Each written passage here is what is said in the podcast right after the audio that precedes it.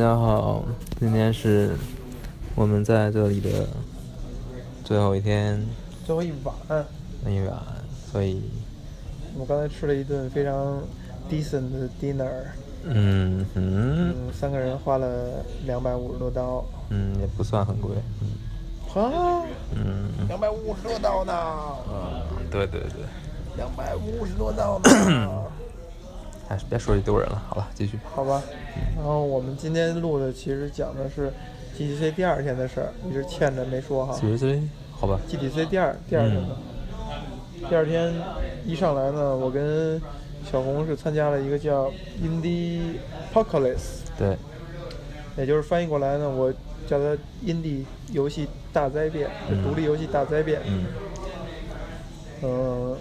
是一些那个在算是独立游戏界的老炮儿们吧，对，在谈论独立游戏现在情况变得的变化。对大所谓大灾变，可能就是指的是变得有点不太好了。 ，apocalypse，嗯，然后呢，嗯，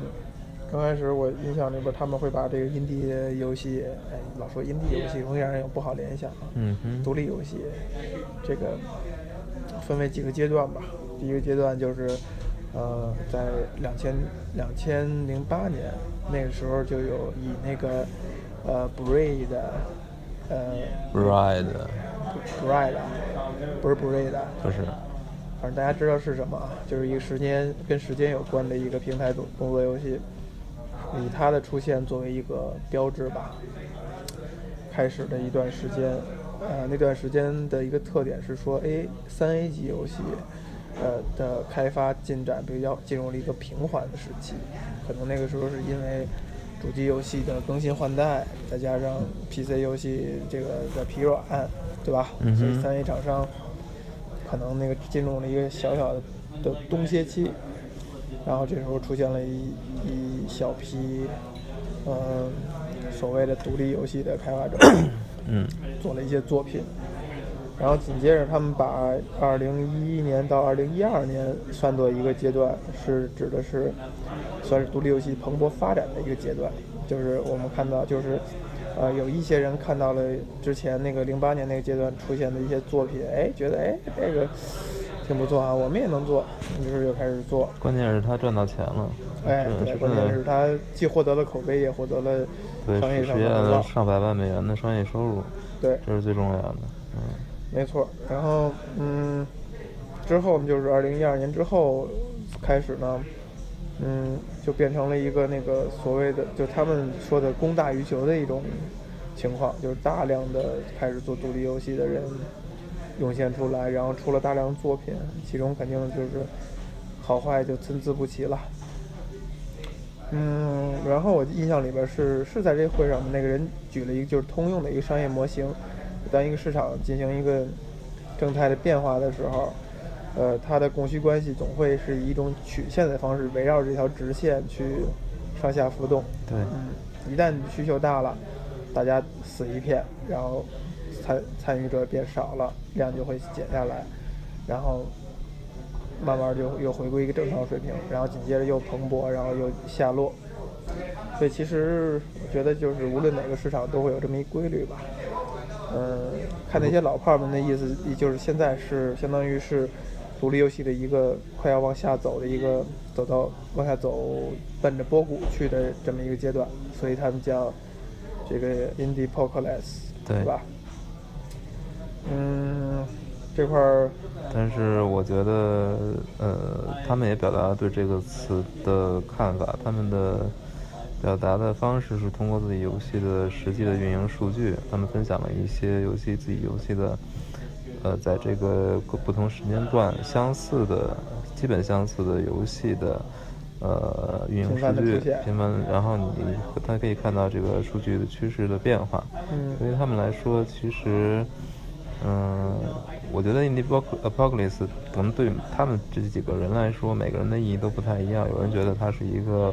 呃，是呃，在用词上非常不严谨，甚至不正确的一个嗯词，就是说它其实并还不是挺能。戏谑的。它并不能准确地表示这一段就是独立游戏的发展趋势，嗯因为 apocalypse 这是一种完全的负面意义上的词，但嗯实际上，indie 游戏只是在经历一个呃，在膨胀期之后经历一个重新的洗牌，将一些纯粹为了钱而推出作品，或者说并不是真正热爱 indie 游戏的，或者说并没有真正去把它做好的人去淘汰出局。嗯但真正好的作品还是会这个留下来，还是会大浪淘沙，最后剩下来玩家还是会认出来哪个是真正的好东西的，嗯，这是肯定的。对所以这个阶段就是一个重新洗牌的阶段。嗯对，他们还举了一些细节的例子啊，比如说，嗯，有的那个玩家就是他研究百分之四十的玩家，可能连第一关都没过过，对就是的下到这些印地游戏、呃嗯独立游戏，就是其实就是就算下载了，也可能是一种短暂的虚假的繁荣。嗯，因为如果真的是玩家频繁的有那么多的人连第一关都不过的话，你相信他之后购买的热情会慢慢的就减弱。对他只是一时的，比如说因为什么原因去买这个游戏，慢慢的就回归理性，回不归不，这种对啊情况肯定是有一个比例的，但这个比例太高的时候肯定就有问题了。对，但是这个比例肯定会有的。从统计角度吧，对对对，然后还有呢，比如他举的例子就是说玩家的一些评论，比如说某某某游戏，我我跟我的哥们儿花了一百个小时在上，嗯我快要等不及这款游戏的第二座以百分之七十五 off 的价格出现了，嗯，这意思就是说，对这种强势的平台厂商哈、对就像 Steam 这样的，他做的这种很强势的活动，强势的每个节日的活动其实会产生一些负面的情况。其实就是培养了玩家的一种另外一种依赖扭曲的一种对叫消费习惯，对，嗯，这然个后不是有一个开发者还说过那么一句话吗？针对这一点，针对折扣的，啊，对，是这谁个说的来着？你跟我说就是我的，刚才说的这句，不是，是那个嗯，就是要买券，那是谁说的？我不知道就是如果你喜欢印地游戏的话，啊。有一个开发者说了，就是说，如果你喜喜欢，那不是开发者，他是他甚至是一他就是是一个发行商。发行上他说，如果你真的喜欢 indie 游戏，他列了几条，然后最后一条就是请全价支持 indie 游戏。他这个他这个说法我确实没想过，因为我一直以为这个就是所有的打折就是跟这个游戏制作方是有一个有一个认可的嗯才，我会觉做得。应该是会被认可的，因为你看每个打折季的时候，有些游戏它其实就是坚挺的不不打不打折。嗯对我觉得可能，但是你想想，这个做独立游戏的人，可能他自己感觉会比较弱势，就是他可能会配合 Steam 的一些活动。如所果以你不不买账，你可能 Steam 你就你你猜不好他会不会就不会给你一些好的推荐位啊。一从些这个意义上说，Steam 跟传统的 publisher 有什么区别呢？没有区别，对啊，就这就这个，我觉得就是一个商业规律嘛，就是永远都会发生的事儿。就是我们，所以我也不不会希望典纳奇克嘛永远去谈那个哪个弱势哪个强势，因为它永远是会存在的，就都是一个博弈的关系。嗯，然后还有一个例子是说那个做山山羊模拟那个公司，我觉得 Goat Simulator，、哎，Go Simulator 那个公司，他们其实出了好多款游戏，但是山山羊模拟是能够达到了呃十二 million 的 revenue，其他游戏，其他所有游戏都没有，几乎都超不过一个 million，甚至更低。嗯，其他游戏的数量可能都接近十款了，也就是说，这个一个小团队可能，呃，有一款成功游戏，但是它你看不到它之前已经有很多款都已经躺尸，也有可能他运气不好，他就坚持不到他做的那款游戏大卖的那一天了。甚至他做出这款大卖游戏，他下一款大卖的游戏也不知道在对，什么遥时遥候无。期了，因为这毕竟还是一些有很多因素构成的吧对，不是说你游戏真的做得好就怎么样。对，嗯，然后嗯，他们还提到了一些，就咱们就散谈有一些比较有意思的吧，比如说那个有一个那个就是分级那个那个，它其实是一发行商哈。对，那这个发行商有意思在于是他从来他说他特意提，他说从来没做过 freemium 的，从来没去发过 freemium 的游戏。嗯，就他也还是有一些坚持，还是挺挺那个针对独立开发者的。然后嗯、还有包括像可能有一款那个手机上游戏，有一些人知道叫叫 Cannonball。那个其实可以说是手机上跑酷游戏的所谓的鼻祖吧，或者或者很早的几几个之之一。那个游戏是非常简单的一款游戏，但是公布了一个很惊人的数字，是它有十八个月的开发长度，非常简单的一款游戏，无论是从美术上还是从也游戏的这个 mechanic 上，都还是挺简单的。所以其实独立游戏就像之前咱录了嘛，就是就是我说的，就是有大量的时间其实没有路，是在嗯是耗费在了他在设计的自己的不停的推翻自己，不停的修改这个过程当中，可能你看到游戏你不觉得它是一个成本很高的游戏，但是他花了大量的时间进行反复的尝试，这个东西也是三 A 级大厂做不到的，就他们可能在定这游戏的时候会定的很明确的目标，各种各种设计都已经很确定了，所以它会呃还有延期的情况出现，所以其实这也是独立游戏跟单人游戏不太一样的一个地方吧。然后再有呢，嗯，有一些比较有收获点，我特别记得，比如说他们提到就在 Steam 上是最好不要频繁更新游戏，就是玩家不太喜欢说，我他妈一登 Steam 发现我要玩，我马上就要点 Play 的游戏居然却要更新，啊，然后而且还是强制更新，就是你不更新你就进不了。这跟所谓 iOS 游戏也不太一样，iOS 游戏可能用户会很乐意看到你游戏更新了新关卡、新内容。嗯，有这个挺有意思的。然后再有呢，就是属于这是为什么？我觉得可能 Steam 上的，我猜测是不是 Steam 上嗯我觉玩得家是单机游戏的，对，从为 con- 主 console 可能有一部分 console 是重合的，嗯，所以他就希望有 console 这种体验，就就是就即开即玩儿。嗯，看他 console 我不知道您感觉没感觉，就是比如我跟我哥们儿在玩那个 Favor 的时候，都准备俩人都准备好坐那儿，一进游戏告诉需要下载新的内容，就很烦，而且是非常非常的不耐烦。嗯，因为你对它的新的内容你没有任何期待，所以你等你谈不上你谈不上等待的那个因快为感了嗯你。玩不到那个短时间内，而且我们在准备好的时是就是俩人能凑在一起的时间又很有限，这时候还要更新，嗯，是这样。然后嗯，这个还提到的是说，嗯呃，PS 和 Xbox One，嗯，销量还是可以的，对，所以这也是导致独独立游戏有一些，呃，已经有名气的游戏的公司会活得相对好一点的原因之一。就是他们会意识到这嗯主他们机上知道以后，嗯，意识到主机上的同时，主机上的付费意愿其实是比较强的，因为三 A 游戏的数量越来越少。嗯那等三 A 期间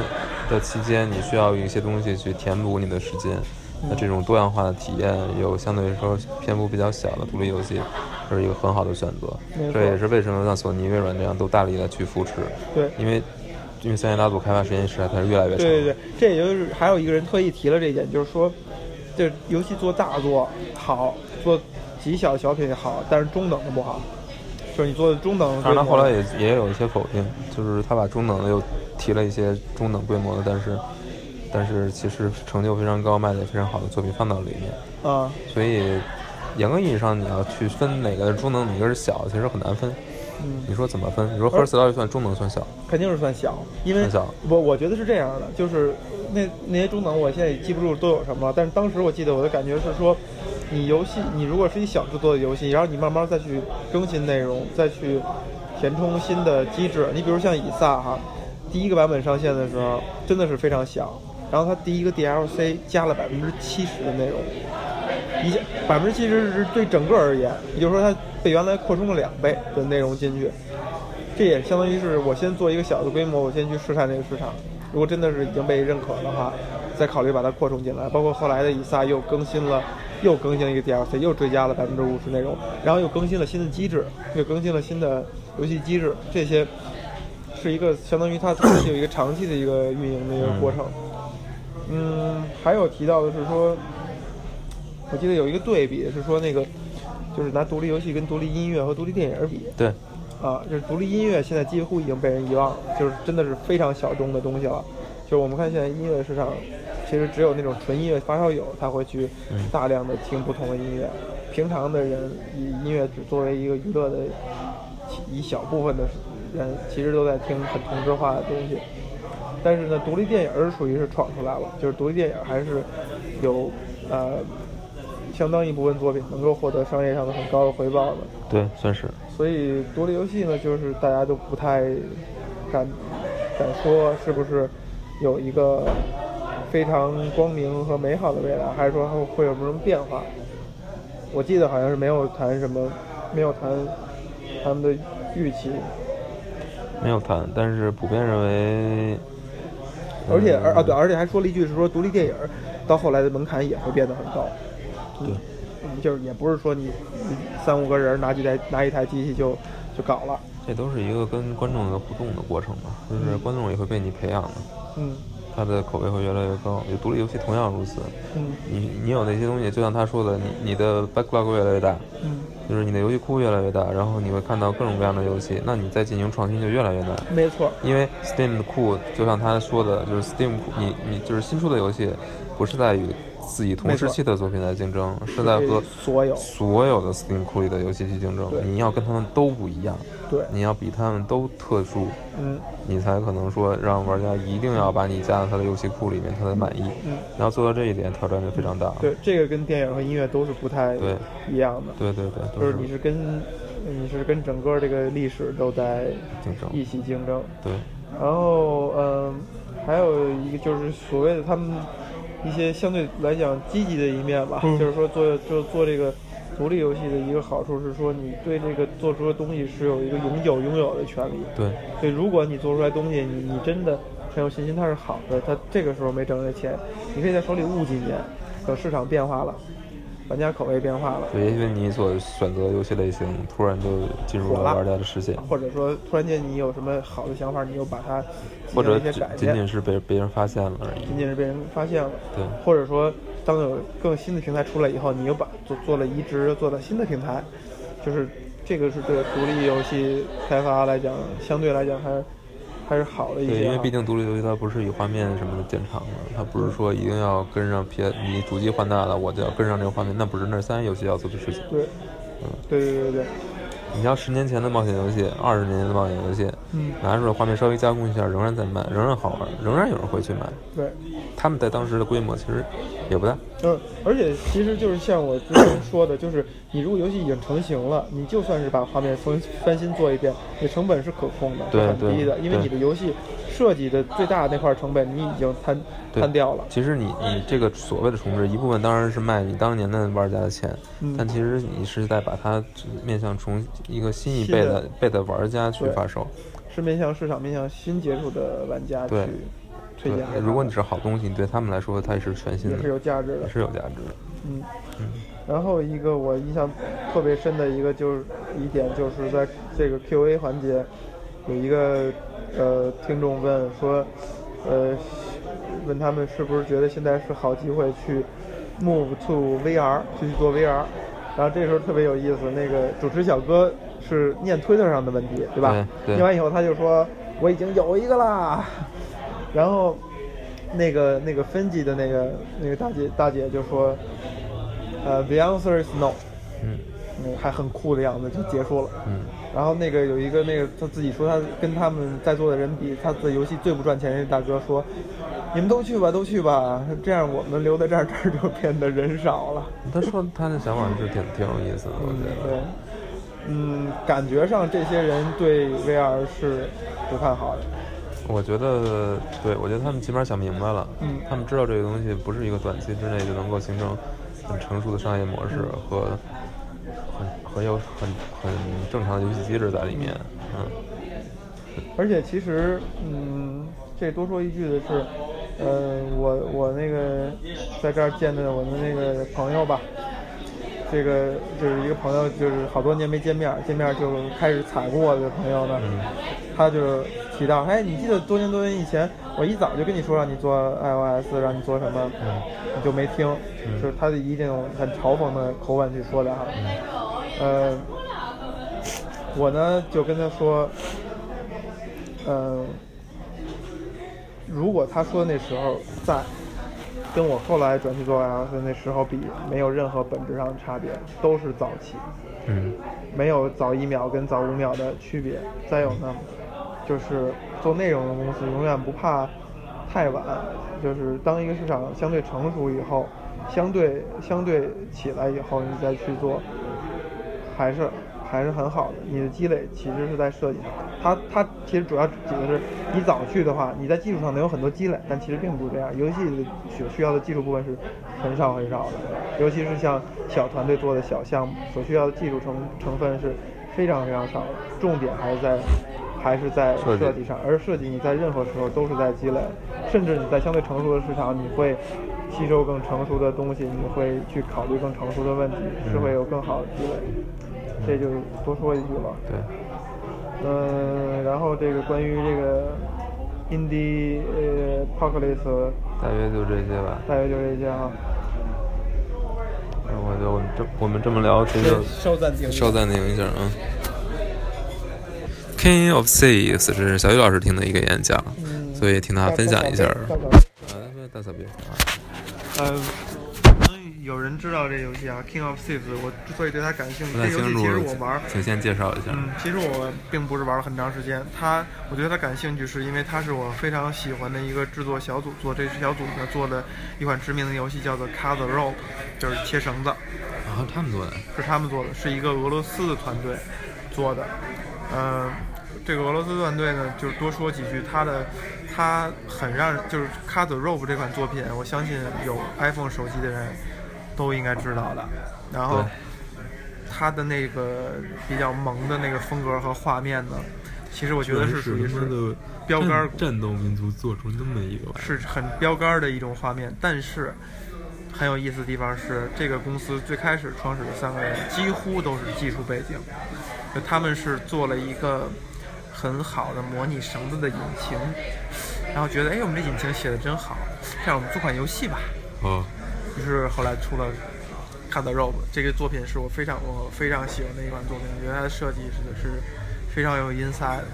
然后呃，《King of Thieves》这个游戏呢，是它大概的背景呢，我如果没记错的话，是说它是在《Cut the Rope》已经做了几座，嗯然后还推出了一这个两座吧布丁怪兽。哦嗯嗯，有对，印象吧？布丁怪兽这样一个布丁怪兽可能没让他们挣到很多钱。然后 Cut the Rope 呢，也是处在一个就是付费游戏开始慢慢的下，这个呃收入开始下滑的这么一个前提背景下，他们决定尝试做一款 free to play 的游戏。于是这款游戏花了他们二十四个月去做，就是一个相对成熟的一个做过小游戏的公司，做休闲游戏的公司，居然花了二十四个游戏月的游戏在一个新的 title 上。嗯，而且这款游戏如果玩到的玩家可能会发现，你可能会觉得它是一款相对简单的，就不值得花这么长时间去做的一款游戏。它大概的一个 gameplay 呢是，嗯，一屏就是一个呃 dungeon，然后你从一个门儿进来，这个你这个小贼是是，如果你不碰它，它是一直往前走的，然后你的碰只是跳，然后你在这个 dungeon 里边会躲过各种机关，最后拿到宝石。嗯，如果你碰到墙，你跳的话，就是踩着墙往想反方向跳，然后它的行进轨迹就往反的方向了。所以呢，这个游戏这个互动方式，当时我的一个感觉是说它挺有创意的，就是它让一个平台动作游戏不需要虚拟按键，只用一步操作就能够体验到了一个平台动作游戏的乐趣，而且有各种各样的机关，有各种有运动的，有不运动的，有陷阱。然后它的卖点呢是说，你可以拥有自己的一多一个或多个 dungeon，然后你布置它，你把它做关卡设计，然后其他的你的好友或者网上的人能来挑战。如果他挑战成功，他会偷走你的宝石，而同时你也可以去挑战其他人的这个 dungeon。想起了幻痛，嗯，这个这种设计方式其实可能是一个比较经典的一种设计方式哈，就是你有个老家，然后你可以去挑战别人老家，别人也会挑战你的老家。这个开发者呢，来讲这个人是他们这个公司的一个就算 senior 呃 designer。senior designer，然后说的也是有一些俄罗斯口音的英文啊，然后他很很那个实在的说了，就是我们在设计这个游戏的时候，不是灵感敲门，是是真的是一步一步推理去 design 它的。他们也有一些参照，去是三个参照，一个是《小小大星球》，《小小大星球》主要参照的是说它的呃嗯自由关卡设计分享吧。关卡设计分享以及呃以及那种抽象的人物造型吧。嗯，对嗯，，但其实这两个在画面上差别是非常非常大，那个还是美式卡通的那种风格，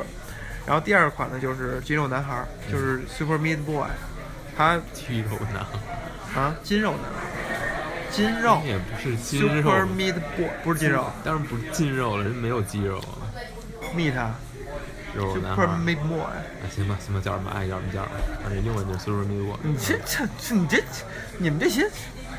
然后呢，Super Meat Boy 其实主要就就嗯、就那个互动形式来讲，其实还确实是挺像的，因为 Super Meat Boy 基本上也是跳，嗯，然后也是也是贴墙，也是有滑行和对之类的东西哈，对，就会比较像，而且呃风格的就是卡通风格和那种抽象的方式也差不多，只是说颜色上 Super Meat Boy 是会更更雅一些，然后呃呃 King of Thieves 的时候会更彩更更那个呃相对低幼一点儿也会。呃，第三款游戏就是 COC，就是 Clash of Clans，主要就是指的是 COC 的，我觉得就是它的、嗯、对战和呃配对儿等等等这块儿的呃设计思路以及一些优异。呃，啊但是呃然后他举了一些例子，比如说，比如说，他会把体力系统变成，就是体力系统，就是因为大家可能知道，就是 free to play 的游戏啊，嗯总会在你玩游戏的次数和机会上做一些限制。这样，如果你等不及时间的话，你会花钱去增加自己玩的次数对啊，也是很经典的那种设计思路嘛。但是它会把体力系统包装成一个呃钥匙开锁的系统，就是你去这个关卡，你可能面面临的是你要拿一些钥匙去开一些锁，嗯而这些锁呢，你猜没猜对你哪把是真正开启这关卡锁的是有一定几率的。也就是说，他把体力加入了一些，呃，呃，机会元素、机会和幸运元素，就有可能我只费了一个钥匙，钥匙相当于一个体力嘛，只费了一个钥匙，但是呢，我一下就把锁开开了，那我就很幸运，我就能玩到这关卡。呃，如果比如说我运气不好，我我把假的锁都开完了，我最后才开到，那可能你费的体力就会多一些。然后也让这个跟整个游戏的主题，你去偷到的东西是比较切合的，而且在无论是在锁上还是在钥匙上，都做了一定成长的元素在。嗯，就是你如果把自己家里边建设的好的话，你的那个枷锁的数量会多一些。嗯等等，就是说，呃，想说的就是说他在，他没有去，呃，没有去很直接的用一个体力系统，而是在这上面花了心思做了一些设计，让这个游戏显得更更自洽和更有趣味性。这个我觉得是，呃，是值得尊敬的吧。就是这个公司相当于对这个游戏是很花心思的。嗯，对，嗯，然后还有还有他举的一个例子就是，嗯，他很实在的把它从 version 一一直到最后 global launch 的 version 之间的关系以及他们的思他们的设计思路全都详细的讲了一遍。哇，比如说他在那个嗯十六个月开发到十六个月的时候，version 一出来了，他在一个呃好像是新西兰做了一个 soft launch，就是所谓的就软软发布，然后进行测试，发现的数据呢是首日留存百分之二十六，七日留存百分之九，嗯没有人付费。啊，首日留存百分之二十六，可能熟悉这种类型游的人会知道，这是一个相对低的数据了。就是我第一天下完以后，第二天就不会去玩了，就只有百分之二十六的人去玩。然后他们研究就觉得有一些按钮，比如你摆在那儿一个 multiplayer 的按钮，是不会有人，可能不会有人在头几天就点的。所以最后他们把 multiplayer 这按钮去掉，而把整个游戏设计的思路，就是突出了你跟玩家的这个互动和对战，以及把教学和 UI 都往这方面改了。就是在界面的时候，你看到这个 V 一跟 V 二，呃，差别非常大，就是这块做了很大的调整，效果很好，变成了首日留存百分之四十一。气流是百分之二十，仍然没有人付费，就是基本上基本上提升了百分之五十以上的一个数据吧。然后在 version 二点一的时候，他们又做了一些实验，我就不讲具体细节了哈，就比如说促进提升了一些 cost 的消耗，然后在时间上也加强了一些呃约束，这样呢导致的结果呢是说，呃，首日留存、七日留存没有变化，就大家对这游戏已经产生好感了，不会因为你在数值上为难了我，促进我付费而去去不玩它。呃，付费率确实上来了，一下变成了原来的二点五倍。呃，但是这个评分下降了，有了一量，有了一定量的两星的评论。呃，可能因为你游戏我开始付钱了，我的要求变高了，然后你开始在数值上为难我了，我会有不舒服的感觉。然后到呃第三个 version 的时候呢，它增加了 league，就是比赛，就一定时期之内爬排行榜。这时候就导就导致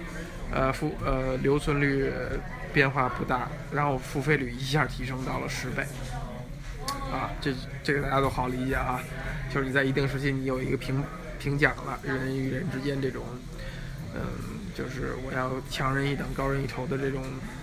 这种情绪就来了，所以就会有人付费了。然后再有呢，然后就慢慢后边几个版本我就不细说了，有一些变化，最后调到了到 version 五的时候，呃呃 global release 的时候，它的留存就已经能达到了首日留存中百分之五十七，接近百分之六十了，这就已经非常值得称道的一个一个数据了。然后付费率是提升到了百分之二十六倍，紧接着它就相当于正式版就发售了。正式版发售了，做一些研究就是，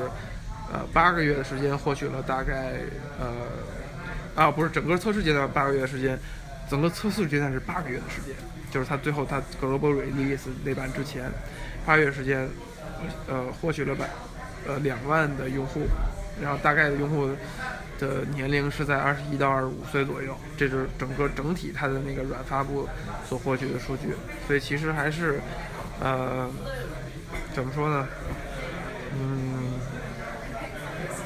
就是用户数还不少，就两万对于一个软发布来讲，就只在一个国家软发布来讲，呃，新西兰这种地儿的话，还是不还是不少的。然后，嗯，他们的一些收获其实就是说，嗯、就是一开始在游戏设计者觉得可能重要的事情，你一个版本一个版本迭代下来以后，你发现其实可能是不重要的。这个我没太记住有具体的细节啊，可能就是它跟它的对于整个游戏玩法不说，就是它整个游戏穿起来的那个逻辑，他们其实是做了一些大的改变的，包括以前 multi multiplayer 只是一部分，后来变成了融入游戏为为一体，就是你的单机闯关只是一个用于你熟悉游戏的过程，但是你大量的你如果喜欢玩这游戏的人，时间也好，金钱也好，是因为那个 multiplayer 而投入的。等等，再有就是他们比较强调这种 design for emotion，就是去，嗯呃引导和和调度玩家的情绪，这这方面去做文章，这是他们的一个收获。嗯，告一段落。嗯，好的，